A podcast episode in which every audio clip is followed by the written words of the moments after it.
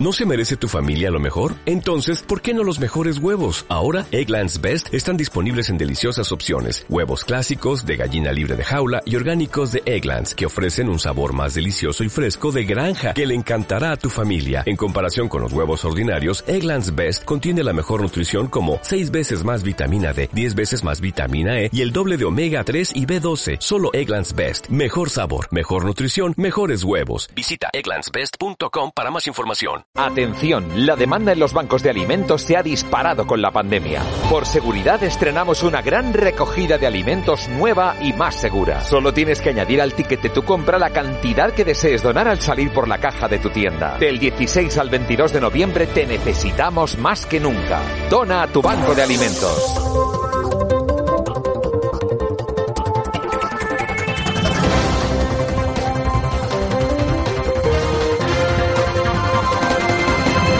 Y nosotros que continuamos en tiempo de análisis, en esta ocasión nos vamos hasta Alicante porque nuestro amigo David Rodríguez, director de la dialéctica nacional.es, está allí y por supuesto que tenemos unos minutos que dedicarle. Don David, buenos días. Hola, buenos días Santiago, ¿qué tal? Muy bien, ¿qué tal tú por ahí, por Alicante? Estupendamente, ¿no? Sí, perfecto, como siempre. Bueno, Debbie, oye, que no sé si estás enterado, me imagino que sí. Ya sabes que tú fíjate que siempre hablamos de libertad. Yo creo que el, primero que introdujo este tema del que quiero hablarte hoy fuiste tú en una tertulia en la que participaba también Sergio Fernández Riquelme, el profesor, y hablabas tú de la obligación de las vacunas. Bueno, pues es que esto ya está aquí. Hablábamos de libertad y ya está aquí. Resulta que en Galicia van a multar con hasta 3.000 euros a quien se niegue a vacunarse o someterse a una PCR. Y son precisamente los señores que ayer por la tarde veíamos en el Parlamento aplaudir pidiendo libertad. Pues mira, mira qué libertad.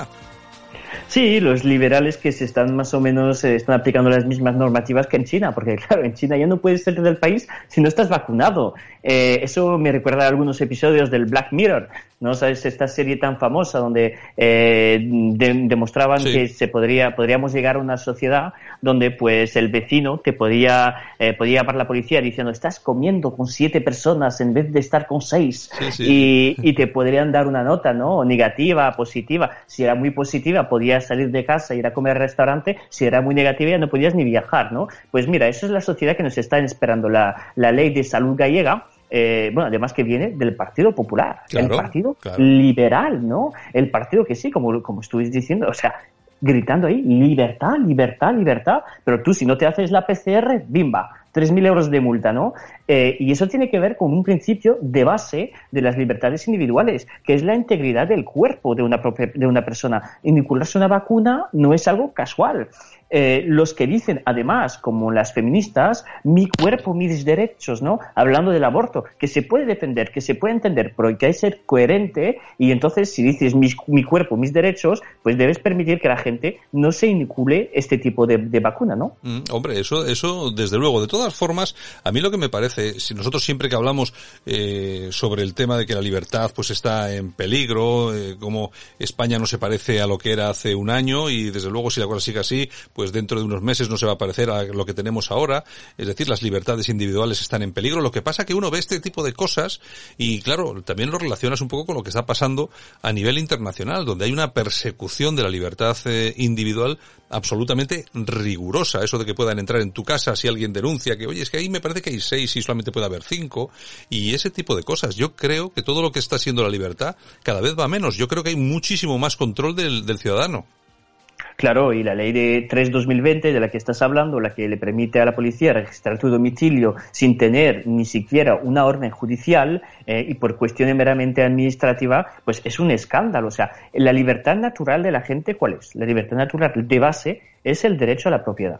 Pero ya no tienes derecho a la propiedad, claro, porque si te viene un ocupa en tu casa, pues no lo puedes echar no tienes derecho a la propiedad privada porque el Estado te viene y te graba cada vez con más impuestos, ¿no? Entonces, claro, el Estado se lleva ese pasta y no sabes ni, ni por qué. O sea, ¿por qué me está grabando este impuesto? ¿A qué sirve este impuesto? Pues no se sabe, pero a ellos les va muy bien. Y el Partido Popular de Galicia, además, que hizo esa ley y va a hacer esa ley de salud, eh, el mismo día aprueba el, eh, subirse los sueldos a, los eh, cargos, los altos cargos, eh, a los políticos no, pero los altos cargos de la administración gallega, ¿no? En pleno momento de crisis, ¿no? Y, esos, pues mira, esas libertades más, las más básicas, la libertad de tener tu propia casa, sin estar, sin tener la policía que te venga cada dos por tres para, para ver con quién estás comiendo, el derecho a la propiedad y, y, lo que estaba diciendo antes, la integridad del cuerpo de una persona. O sea, tres libertades, las más básicas, o sea, eso lo ves en todos los libros de, de filósofos, de los ilustrados, eh, como nos los vendieron, eh, los Voltaire, los Rousseau, que casi todos son franceses, bueno, eh, y esos, pues decían que esas tres libertades eran las más importantes y ahora te las, se las están comiendo. Y además, por parte de gobiernos que son supuestamente gobiernos centristas. Claro, porque todos esos gobiernos, el francés, el de Macron, el español, el de Sánchez, el de Merkel, el de, de Boris Johnson, son casi todos socialdemócratas, más o menos conservadores, pero socialdemócratas, o sea, del centro normalmente más liberal posible. Pero realmente la libertad pues parece ser que es una cuestión de clase. Si vienes de una clase alta que tiene eh, la posibilidad de tener un poco de dinero para eh, eh, ahorrarse, ¿no? verse, proteger sus libertades, pues bien, pero si formas parte del pueblo llano, pues nada. Adiós. Bueno, pues la subida de sueldo a la que te refieres es una subida del sueldo del 0,9% para altos cargos de la Junta. Feijó y el gobierno ya dijeron que lo iban a congelar, pero bueno, nos da igual, porque esto incluye a secretarios generales, secretarios generales técnicos, directores generales y delegados territoriales y asimilados Imagínate tú la cantidad, la cantidad de gente que se sube el sueldo.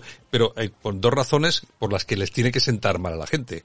Una, es que incluso hasta el presidente del gobierno se ha congelado el sueldo, parece mentira, pero es que fíjate la situación por la que estamos pasando. Estamos en un periodo de crisis absoluto. Yo creo que esto simplemente por una cuestión de imagen, una, una cuestión higiénica, eh, yo creo que tenían que haberlo evitado, ¿no?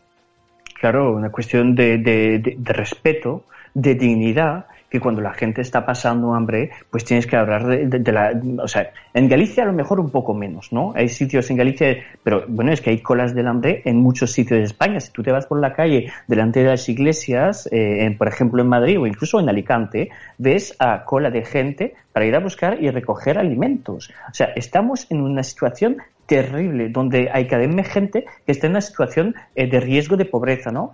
Y los otros subiéndose el sueldo. O sea, y después nos van a decir que tienes que ir a votar cada dos años, cada tres años, cada cuatro años para ellos. Pero ¿por qué voy a votar para una gente que ni me respeta, ni, ni por lo menos da la impresión de respetarme? Porque a lo mejor que no me respete, pues que lo hagan en sus parlamentos y ya se nota que... Pues, pero es que no, ni, intentan demostrar que pueden respetar a la gente. O sea, es, es, es lo más básico, la imagen, como dices tú, y, creo que eso es vergonzoso lo que hicieron ahora lo de la Asunta.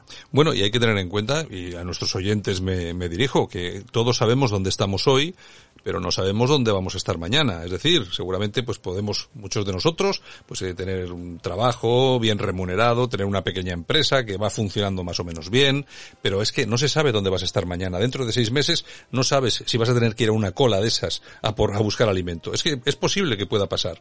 O sea, no es, no es ciencia ficción, Debbie.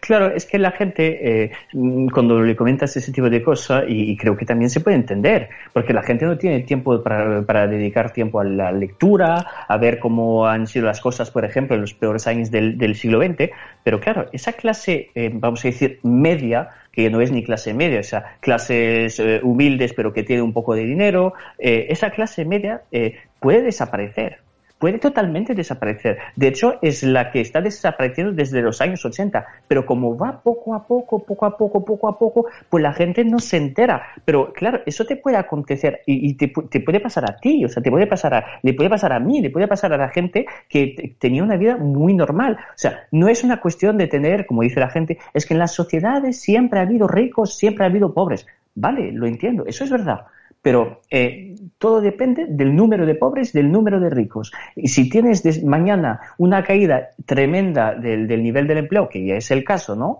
Eh, pues ya te encontrarás con gente que vive en la clase media y que ya no tiene, eh, a lo mejor para comer sí, para pagar el alquiler, pero para tomarse una caña a las dos de la tarde, pues ya no. O sea, ni caña, ni salir, ni el, ni el cigarrito, ni nada. Efectivamente, así es. Bueno, Debbie, pues nada, nos vemos el lunes, ¿te parece? Vale, perfecto, Santiago. Venga, un abrazo muy fuerte. Un abrazo.